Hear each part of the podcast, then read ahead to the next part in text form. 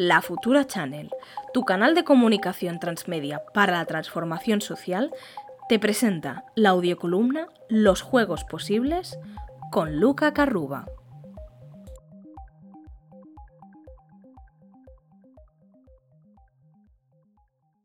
Pluriversos dentro de la máquina lúdica. Episodio 1. Jugamos desde siempre. El juego es consustancial a la vida. Si lo pensamos, es eh, la forma a través de la cual damos el nombres, a las cosas. Eh, a través del juego, además, socializamos roles de género, roles sociales, e incorporamos valores, lo que es correcto y lo que no. El juego Fijaros, por ejemplo, en algo tan sencillo como los juguetes, ¿no? El código color de los juguetes y cómo a través de roce del azul incorporamos esta idea de lo que es lo masculino y lo femenino.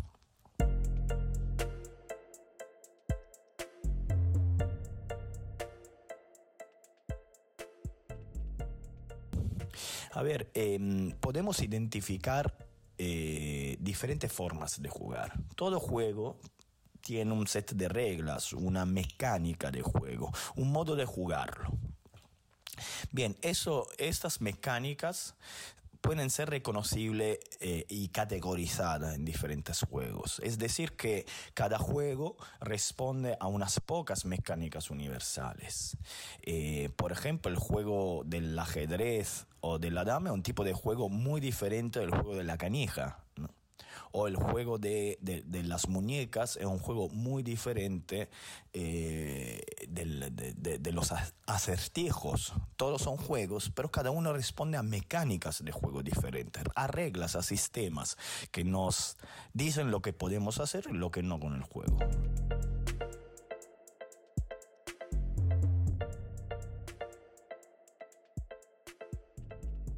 Cada una de estas mecánicas de juego, cada una de esta forma de jugar, remite a actividades ancestrales, como la caza, la pesca, la guerra, la simulación, la construcción.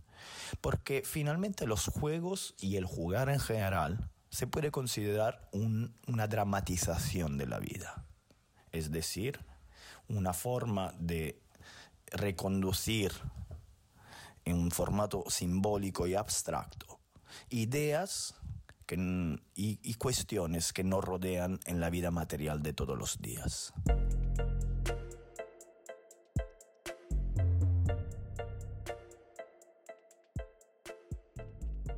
Por lo tanto, podemos identificar algunas mecánicas universales que nos acompañan desde siempre, como la, la, recolección, ¿no? la siembra y la recolección del campo, que se configura luego en una mecánica de juego muy típica de juegos como, por ejemplo, el, el Mancala, de, de, origen medio oriental, o eh, la Dama.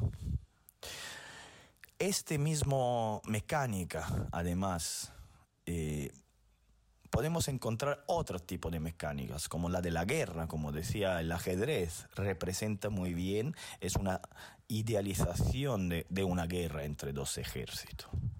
También la configuración, es decir, la construcción tanto simbólica como material de un conjunto, de un espacio, de un objeto. Y en ese sentido, todos los juegos de, puzzles, de acertijos, crucigramas, son todos juegos que remiten a esta, a esta mecánica universal.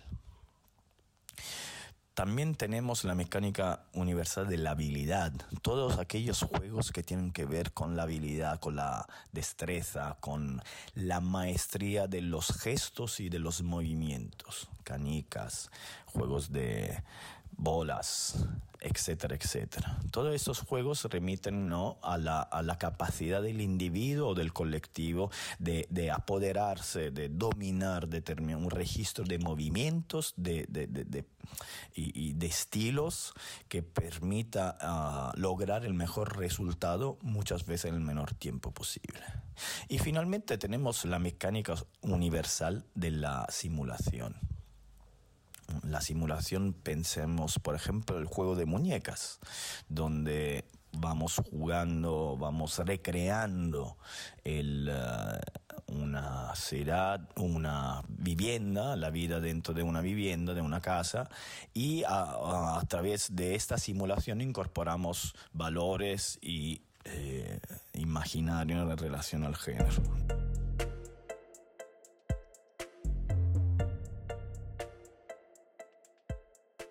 Y cada una de estas mecánicas que se refiere a juegos tradicionales, juegos que podríamos definir casi ancestrales, se representan, se trasladan al nuevo medio, se trasladan al contexto digital. Por lo tanto, todos los videojuegos y especialmente aquellos primeros videojuegos que marcaron la historia del medio se pueden considerar eh, transposiciones al nuevo medio de mecánicas de juegos universal. Por lo tanto, si pensamos a la mecánica de la recolección, ¿no? que remite, como decíamos, como decía, a la hembra, em, al campo, pues en juegos como el Mancala o como la Dama, esa misma mecánica se traslada a un juego como Pac-Man, donde de la misma forma, a través de nuestro Comecoco, tenemos que lograr capturar cuanto más semilla o recoger cuanto más semillas posible, evitando que los fantasmas nos, nos pillen.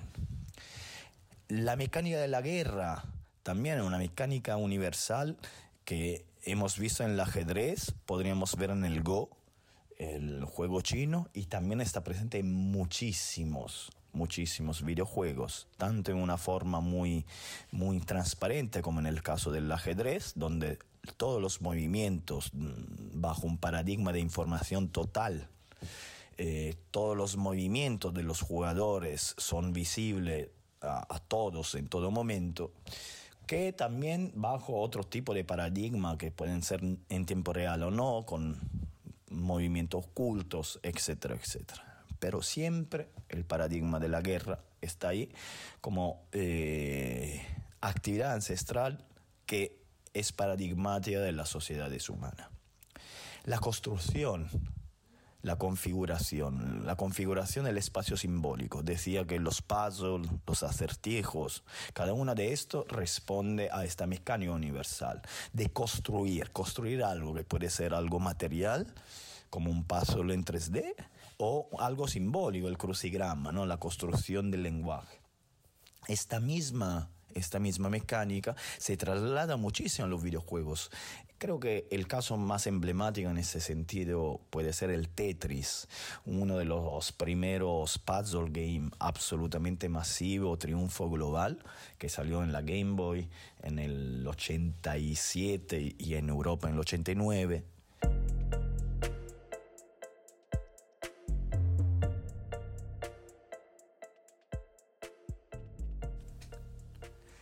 En este recorrido ah, sobre las mecánicas universales de juego y cómo se han trasladado a los videojuegos, me falta citar el, ah, la mecánica universal de la habilidad. Todos aquellos juegos que tienen que ver con la capacidad humana del cuerpo, de dominar un gesto, un movimiento, de ser, de demostrar habilidad con respecto a una secuencia y dominarla y llevarla a cabo en el menor tiempo posible. Hay un sinfín de juegos de este tipo, como las canijas, por ejemplo, o un montón de juegos con el balón que hacemos de niños y niñas. Pues esta misma mecánica se traslada a los videojuegos en juegos donde se convierte en capital la capacidad de controlar nuestro avatar de la mejor forma. Juegos, por ejemplo, de lucha, ¿no? el, Street Fighter. Street Fighter creo que es uno de los mejores representantes de esta mecánica universal.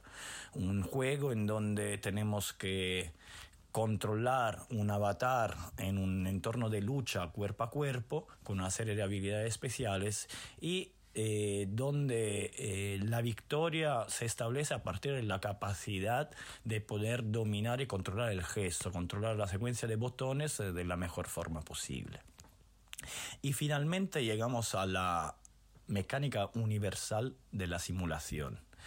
El juego de muñeca que estaba citando antes. Este mismo sistema, este mismo, esta misma mecánica de juego se traslada al nuevo medio con juegos como por ejemplo The Sims, que es probablemente la saga más conocida de este tipo de mecánica, donde utilizamos un avatar, tenemos, mm, damos vida a un avatar y vemos y asistimos al desarrollo de su vida digital. Tenemos la posibilidad de conocer otros avatares, formar una familia, gestionar una casa, una vivienda, encontrar trabajo, simular una vida real, dar vida a nuestro avatar.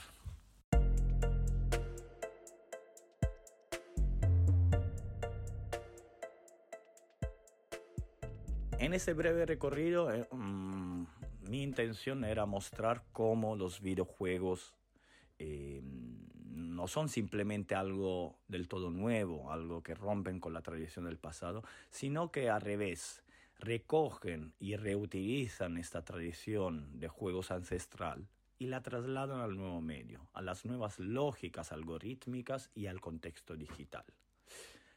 En los próximos episodios veremos cómo funcionan, funcionan los videojuegos, mirando desde dentro cómo a través de los videojuegos podemos crear, investigar, debatir.